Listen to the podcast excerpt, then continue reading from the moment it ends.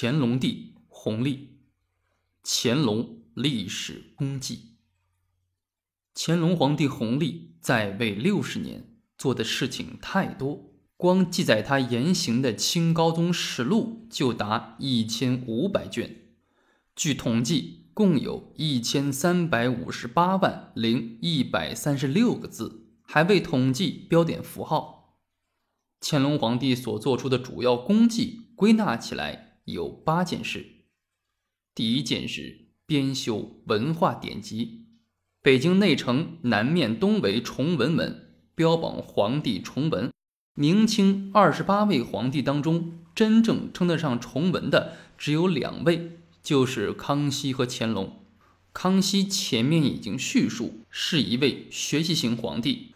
雍正是一位改革型皇帝，乾隆则是一位文化型皇帝。乾隆在文治方面做的事情很多，主要有：一、主持纂修《四库全书》，《四库全书》第一份告成，共收书三千四百六十一种，七万九千三百零九卷。随后继续进行。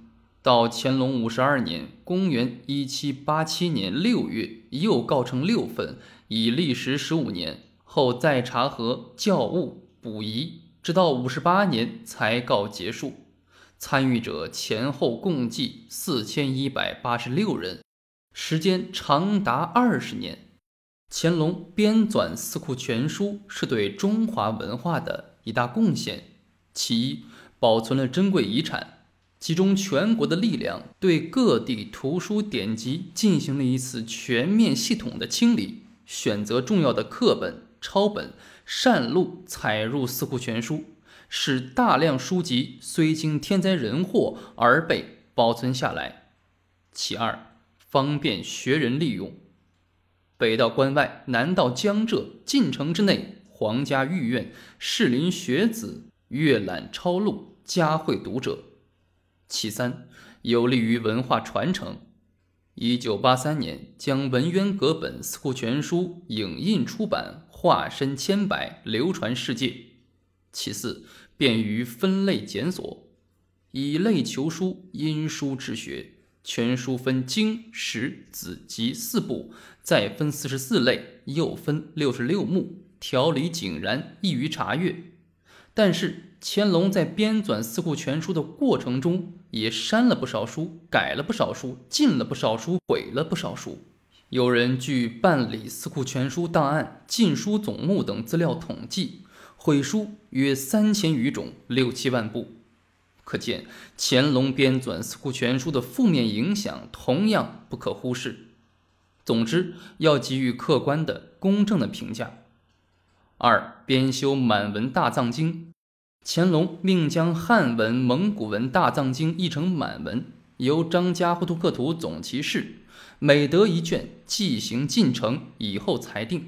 后用朱文刻印的满文大藏经是一项巨大的文化工程，又刻印了大藏经。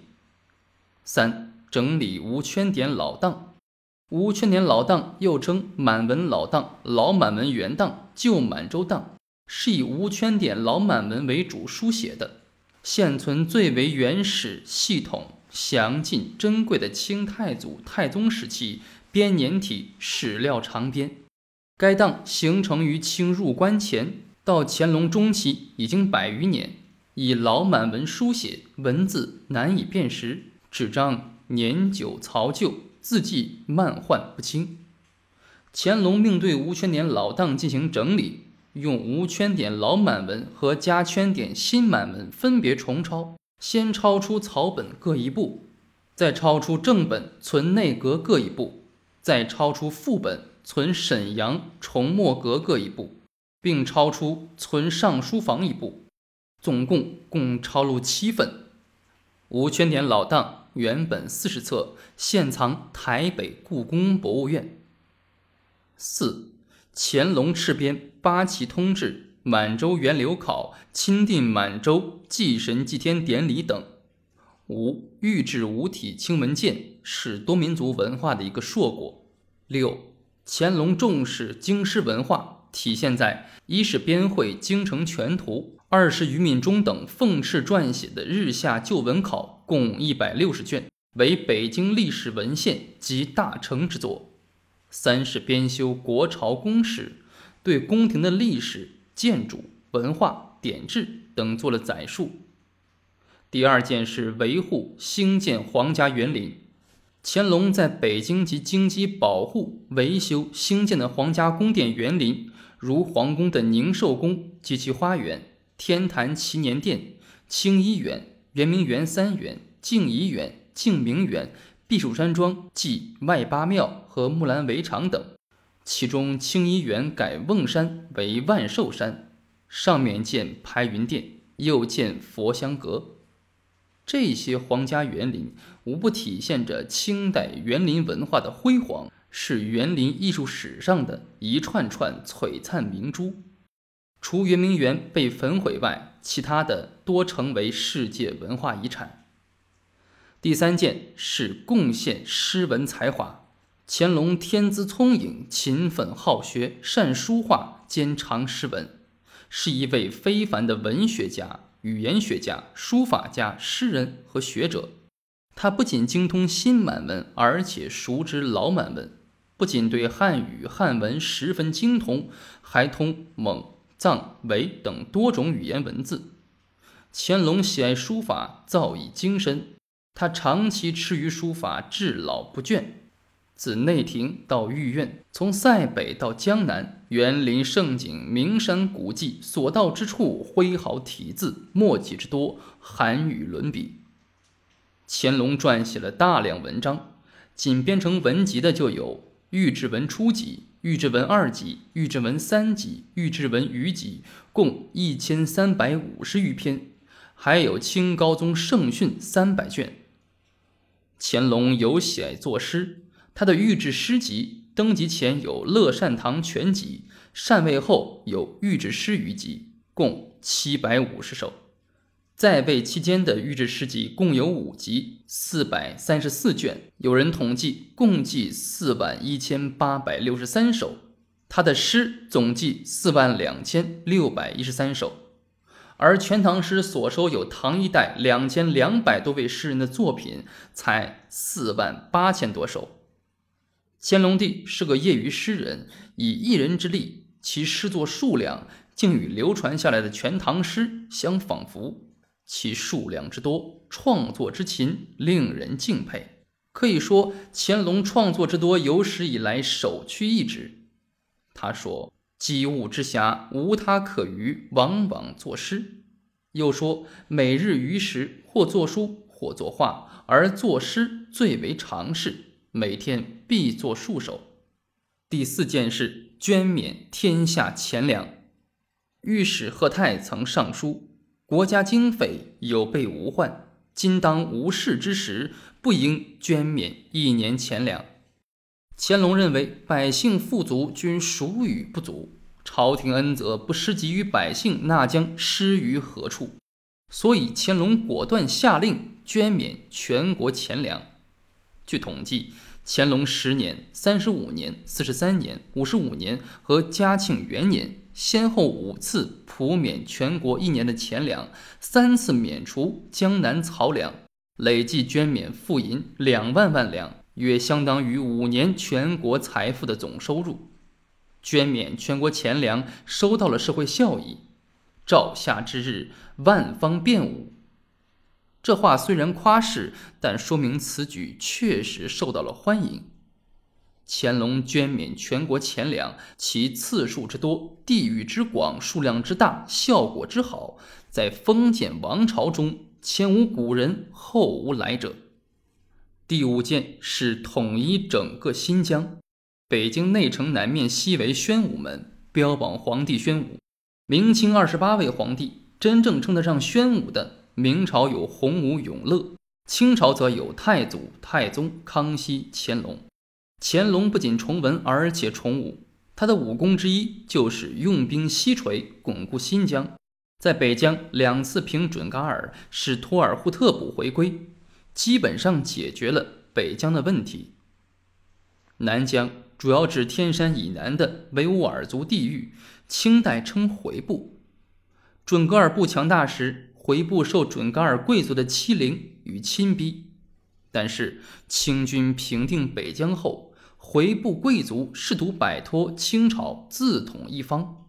为此，清军同回部军在库车、叶尔羌等几座南疆重镇进行了激战，最终获胜，重新统一了南疆。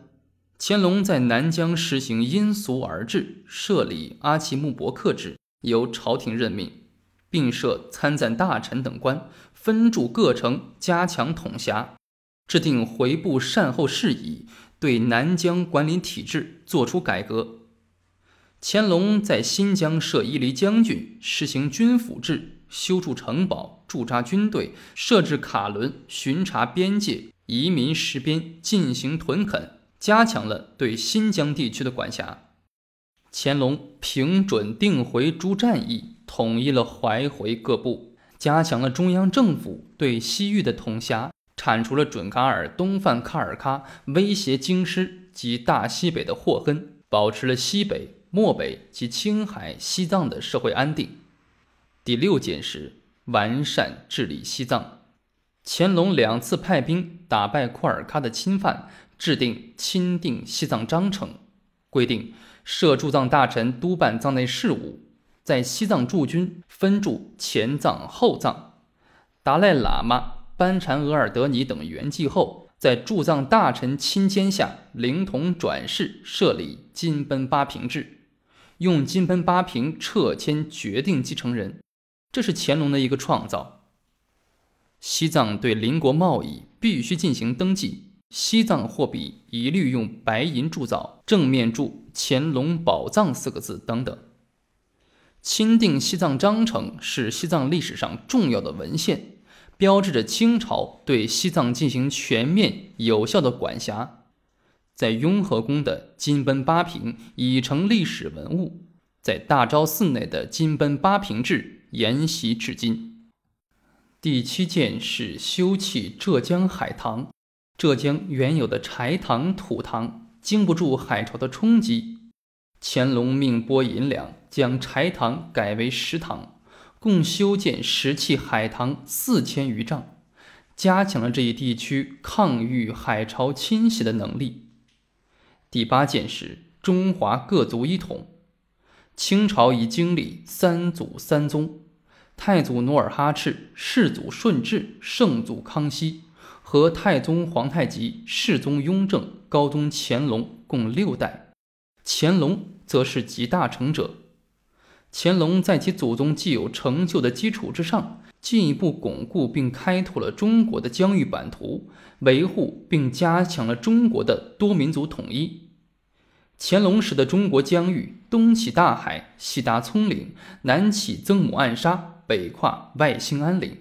西北到巴尔喀什湖，东北到库页岛，清乾隆时的人口达三亿。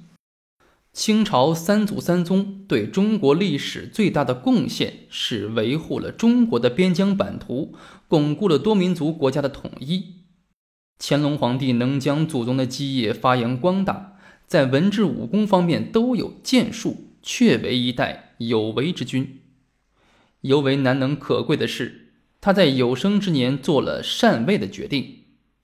乾隆四十三年（公元一七七八年九月二十一日），乾隆宣谕，至六十年内禅。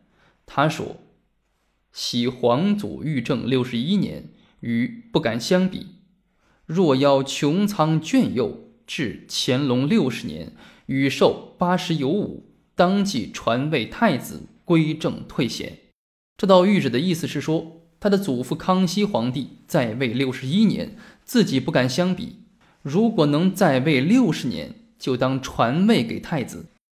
到乾隆六十年（公元一七九五年九月初三日），八十五岁的乾隆皇帝于圆明园勤政殿召见皇子、皇孙、王公大臣，宣誓立皇十五子嘉亲王永琰为皇太子，以明年为四皇帝嘉庆元年。借期归正，嘉庆元年（公元一七九六年）正月初一日，乾隆帝与太和殿举行内膳大礼，受洗，永琰继皇帝位，尊弘历为太上皇帝训政。由礼部鸿胪寺官诣天安门城楼上，公宣嘉庆亲奉太上皇帝传位诏书，金凤颁诏，宣示天下。这里解释一下，金凤颁诏就是皇帝从太和殿颁发的诏书。台上黄鱼，鼓乐高奏。礼仪隆重，由礼部官员送上天安门。天安门城楼上有一只金凤，口衔诏书，从城楼上徐徐降下。城楼下的礼部官员跪接诏书，分送各地，公布天下。